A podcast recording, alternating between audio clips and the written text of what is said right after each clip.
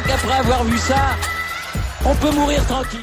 Bonjour à tous et bienvenue dans ce podcast pour débriefer le dernier grand tour de l'année. La Vuelta a pris fin, cette Vuelta 2021, qui avait un plateau plutôt relevé, euh, nous a offert un joli spectacle en dernière semaine. On a eu de belles et grandes étapes comme on s'y attendait après une deuxième semaine complètement morne. Euh, cette Vuelta s'achève sur le sacre de Primoz Roglic. Euh, c'était attendu, je m'y attendais un petit peu, on s'y attendait tous. Euh, il remporte une troisième Vuelta consécutive. Le dernier à avoir fait ça, c'était Roberto Heras. Primoz Roglic, le Slovène, qui une nouvelle fois rebondit après son échec au Tour de France. Enfin, cet homme n'en finit plus de rebondir. Il nous avait déjà fait le coup l'année dernière après sa terrible déconvenue à l'issue du contre-la-montre de la planche des belles face à Tadej Pogacar. Il avait remporté le Tour d'Espagne. La Stan, fait encore mieux puisqu'il finit champion olympique du chrono. Et il remporte cette Volta avec une marge énorme de 4,42 sur, euh, sur Mas l'espagnol. Troisième, Jack Egg à 7,40. Alors lui, on l'avait pas vu venir. Euh, Jack Egg, je vais revenir dessus. Adam Yates fait 4 à 9 minutes. Et puis après, les écarts sont énormes, hein, euh, puisque le dixième Félix Groschartner est à 22 minutes. Enfin, il y a vraiment du... Mais on a, eu, on a vu quand même les favoris un petit peu bouger. Je vais revenir rapidement sur cette troisième semaine qui était axée autour de deux étapes, celle des lacs de Covadonga et celle de l'Alto del Gamonitero. Euh, la première a été remportée par Roglic devant Sepp Kuss et Miguel André Lopez à l'issue d'une... Bah, c'était une grande étape de montagne à l'issue d'un raid de, un peu d'un raid de la dernière chance pour Egan Bernal. C'était un peu le chant du cygne. C'est là qu'on a vu son, son âme de champion, de, de grand cycliste. Vraiment, Egan Bernal est un grand monsieur du peloton. Euh, il savait qu'il n'avait pas les armes, qu'il n'était pas à son top. Il était dans le dur depuis le début. Il n'avait pas les jambes, ça répondait pas. Il était quasiment dans le même temps qu'Yates, hein, ça jouait à 2-3 secondes. Et il a attaqué au milieu de l'étape. Il a tout fait péter et il y en a qu'un qui a pu le suivre. C'était Primoz. Euh, il s'est dépouillé, Bernal. Il a fait l'ascension euh, tout seul du première catégorie. Et puis après, bah, ça a été très dur dans la plaine. Il a fait une grosse partie du boulot, même si Roglic avait pris quelques relais. Et il a explosé dans l'ascension finale des lacs de Covadonga. Alors Roglic n'a pas été irrésistible puisqu'il finit avec l'avance qu'ils avaient au pied de la bosse. Donc euh, il n'a pas été monstrueux Roglic. Alors est-ce qu'il s'est mis à fond je sais pas, mais il n'a pas repris un temps de dingue. Bernal lui a explosé puisqu'il finit avec les autres favoris et Sepkus avait été monstrueux sur la montée. Euh, très très bon Miguel André Lopez aussi avec la Movistar, Movistar collectif euh, impressionnant. Mais on aura l'occasion d'y revenir parce qu'ils nous ont offert quand même des scènes cocasses que bah, seuls les Espagnols sont capables de nous offrir. La deuxième étape, c'était cette nouvelle ascension, ce petit nouveau, cette terrible ascension comme l'Espagne a trouvé. De toute façon, entre l'Italie et l'Espagne, et un petit peu moins la France, mais surtout le Giro et la Vuelta, c'est un peu au combat de celui qui te mettra l'ascension la plus terrible. Euh, L'Italie, en ce moment, nous sort le Zoncolan, on sait qu'il y a du Mortirolo, t'as du Stelvio qui sont très très durs. En Espagne, on sait qu'il y a l'Angliru, notamment. Et puis là, on avait l'Alto del Gamonitero, un truc terrible de, 14 bornes à, 10% de moyenne, enfin un truc violentissime. Et ben là, c'est Miguel Angel Lopez qui s'était montré le plus fort sur cette deuxième étape de montagne qui était censée nous donner la hiérarchie finale avant le contre-la-montre. Euh, et c'est Superman Lopez qui s'est emporté. Il a été aérien, euh, comme à ses plus belles heures, euh, le, petit, le petit grimpeur colombien, devant Roglic, devant Mass, un Roglic qui reprenait 5-6 secondes devant Mass au sprint, puis suivait Bernal et, Jack Egg.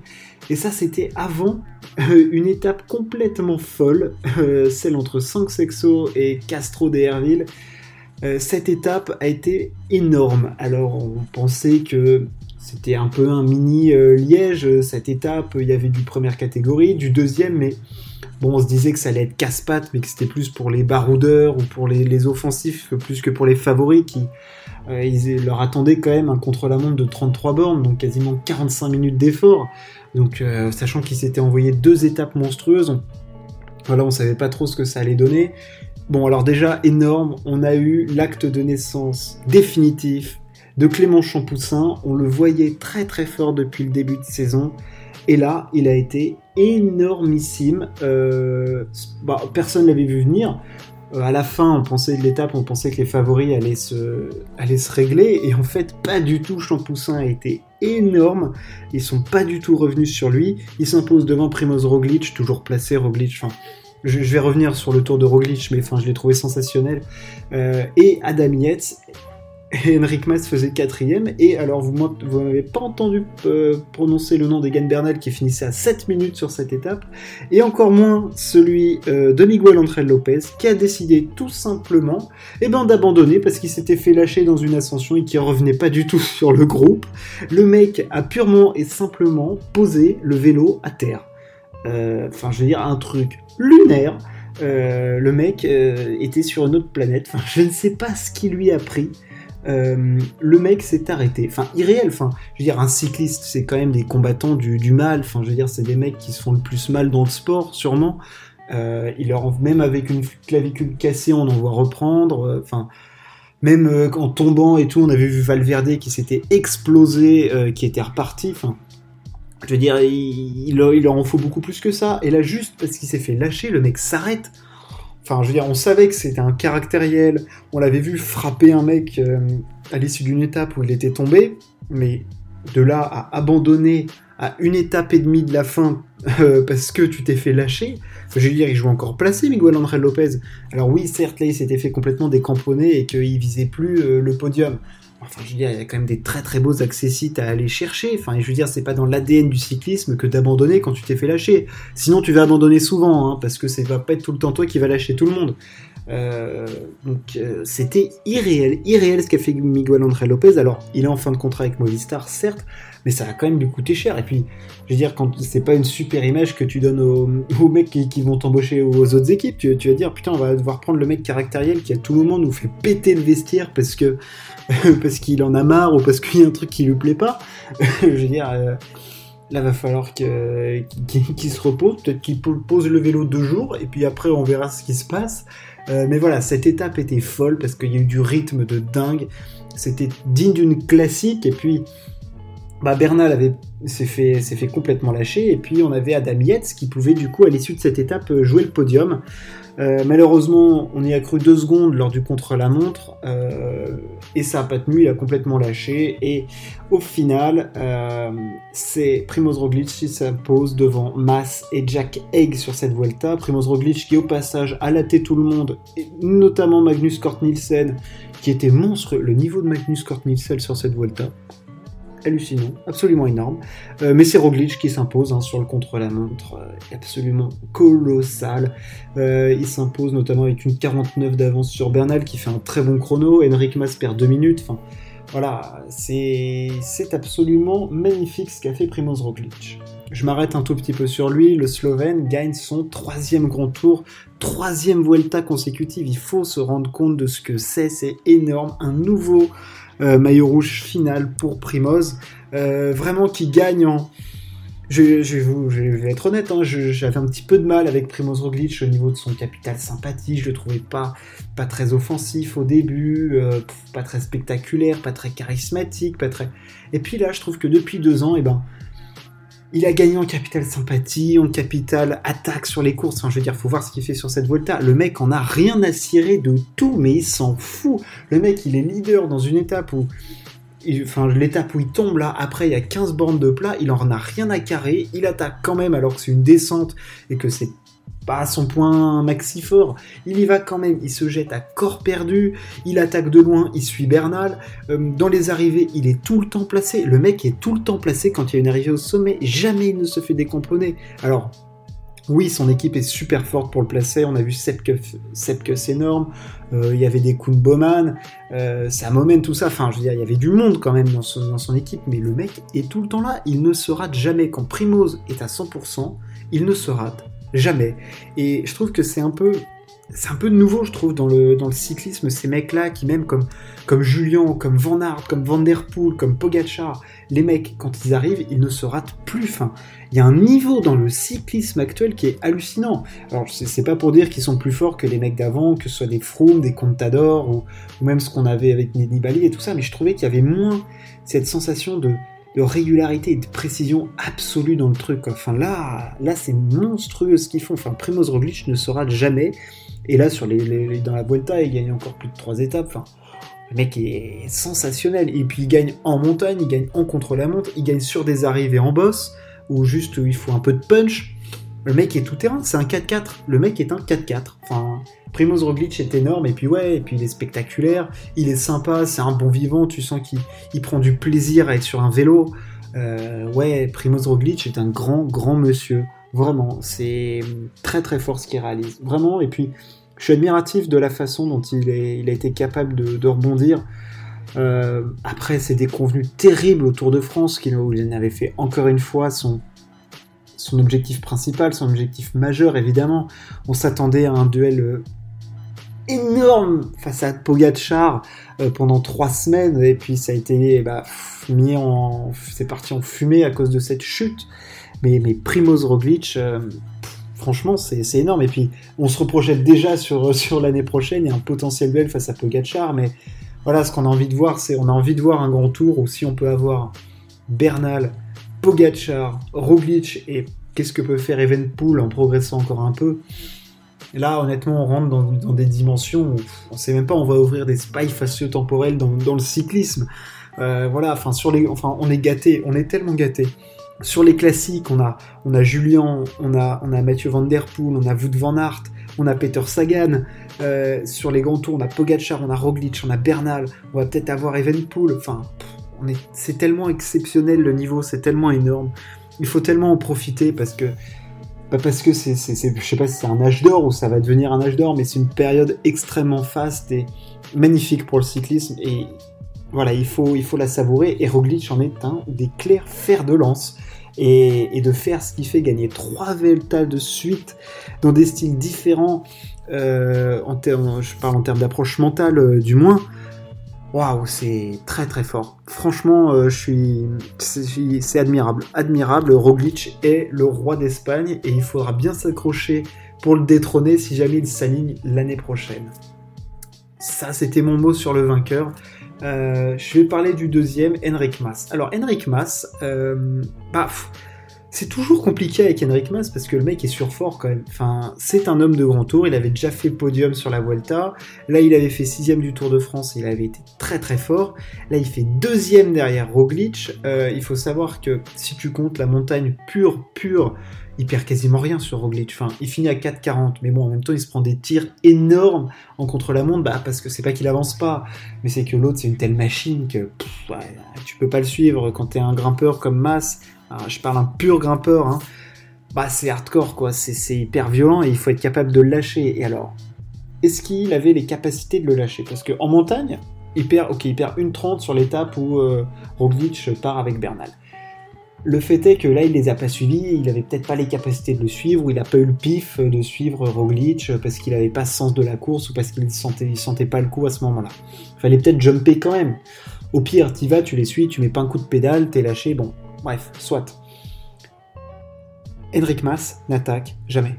Jamais. C'est-à-dire que là, Mas, on l'a peut-être jamais vu aussi fort, et lui ne s'est peut-être jamais senti aussi fort que ça. Et il était fort, vu qu'il ne perd que sur une étape de montagne face à Roglic, globalement. Je parle pas de perdre 3 secondes au sprint, ça c'est parce qu'il a pas l'explosivité, ça arrivait à plein de, plein de grimpeurs. Enfin, je voyais, j'ai en tête Contador quand il arrivait sur la Vuelta 2012 face à Purito et Valverde, bah, il perdait 3 secondes. Mais c'est ça, c'est rien, ça veut pas dire qu'il était pas en forme, c'est juste qu'il a pas le jump. Henrik Mas n'attaque jamais. Alors, est-ce que juste il ne peut pas attaquer, ou juste parce qu'il n'attaque pas, et, c'est juste un coureur chiant et chiant à regarder Je suis désolé, Henrik Mas. Je me suis dit à un moment, putain, le mec est fort, c'est son tour national. Il a dit il a dit qu'il allait tenter, tenter des choses. Putain, mais c'est Miguel André Lopez qu'on a vu. Euh, alors qu'il était troisième Lopez. Et tu l'as vu Lopez, il gagne à, à, Gamonitero, euh, il attaque tout le temps enfin tout le temps, il a du moins attaqué souvent, essayé de mettre en danger, de secouer le cocotier un peu, mais putain, mais Henrik Mas, le seul truc qu'il a secoué, je sais pas, c'est les bidons qu'il prenait, mais il a, il a rien fait. Enfin, c'est terrible, enfin, je sais pas si il retrouvera le niveau qu'il avait là un jour. Alors il est encore jeune, il est encore jeune, euh, mais il va falloir se bouger. Alors, c'est peut-être pas son ADN, peut-être qu'il faut qu'il se fasse extrêmement violence, mais, mais tu peux pas, quand tu vois, alors je, je compare deux sphères différentes. Hein. Parce que Bernal et Henrik Mas, tu joues pas dans la même cour. Hein. Bernal est bien plus fort qu'Henrik Mas, on est d'accord. Mais quand tu as Bernal pas en forme, ok, il est clairement pas au top de sa forme, Bernal. Le mec, il attaque. Alors oui, il joue pas la même chose que euh, Henrik Mas. L'enjeu était pas le même. Mais enfin bon, euh, entre finir deuxième et finir quatrième, euh, le fait est que juste tu finis pas sur le podium, quoi. Mais bon, il y a qu'un vainqueur et il fallait. Il a essayé de secouer Bernal. Il a perdu, mais au moins il a tenté. Il a tenté. Henrik Mas, il n'a pas tenté. Alors il sait, pas, il sait ce qu'il n'a pas perdu, mais il sait pas ce qu'il aurait gagné. Ça c'est sûr. Euh, et en tout cas, il n'a pas gagné. Et c'est pas en faisant ça qu'il gagnera. Alors il sera souvent placé, rarement lâché. Euh, de toute façon, tu sais à quoi tu t'attends avec Henrik Mas depuis 2018, on voit. Hein. Il prend jamais des tirs en montagne, il se fait toujours exploser en chrono et il attaque pas. Bon bah là, il s'est passé la même chose, il était juste plus fort. Et voilà, alors c'est peut-être un peu virulent ce que je dis, mais putain, peut-être qu'il n'a pas la capacité de le faire. Voilà, bah si c'est ça, bon bah tu peux pas trop lui en voir, mais tu sentais que ah, il avait peut-être quand même un peu plus sur la, sous la pédale que, juste suivre tout le temps et pas se prendre les coups et juste se faire planter euh, sur la ligne finale, quoi. Jamais tu le vois passer une attaque. Jamais. Alors c'est dur, c'est dur, c'est dur. Euh, mais bon, c'est comme ça. Le troisième, c'est Jackay. Alors Jackay, euh, bah, il a pris la place de Lopez, enfin, ou, pas. il l'a mérité, hein. il s'était replacé à l'issue d'une échappée. Et puis après, bah, il a tenu, il a tenu, il a tenu, et puis en contre-la-montre, il a été là. Enfin, Jack Egg, quoi. Enfin, le mec, euh, vraiment, commence à s'affirmer. Deuxième podium de grand tour. Euh, il, va, il va commencer à être embêtant pour, euh, pour tout le monde. Hein. Adam Yates fait un joli quatrième, lui qui finit bien ce Tour d'Espagne, très fort sur l'étape remportée par Clément Champoussin clairement. très bon tour. Alors on l'avait vu plutôt en forme au début, puis après il a complètement disparu des radars, et puis après il est un peu revenu.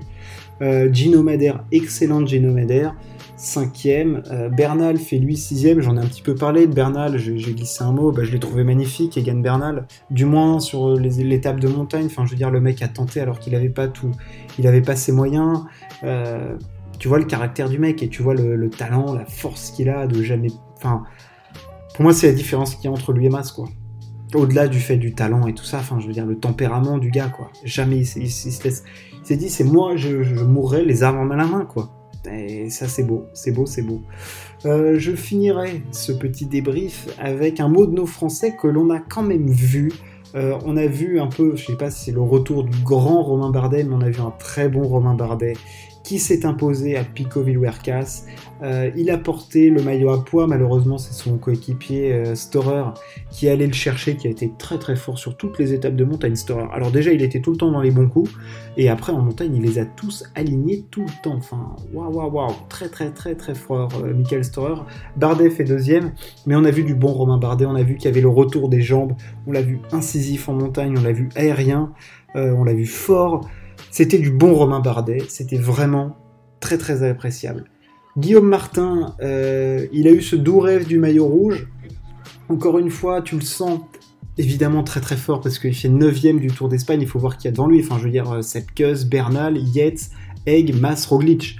Euh, il y a De la Cruz aussi et mais il y a du très très très lourd devant lui, on est d'accord, mais il est très fort et tu as l'impression qu'il lui manque ce, ce petit cap, alors est-ce que c'est une histoire de pic de forme? Est-ce que c'est juste, il est juste moins fort que les autres?